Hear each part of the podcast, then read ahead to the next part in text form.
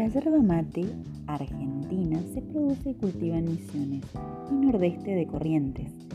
La Argentina es el primer productor y exportador mundial de la yerba mate. Los suelos rojos con alto contenido de hierros y el clima subtropical sin estación seca son ideales para el cultivo de la yerba mate. Su producción comienza en el vivero, donde se producen los plantines.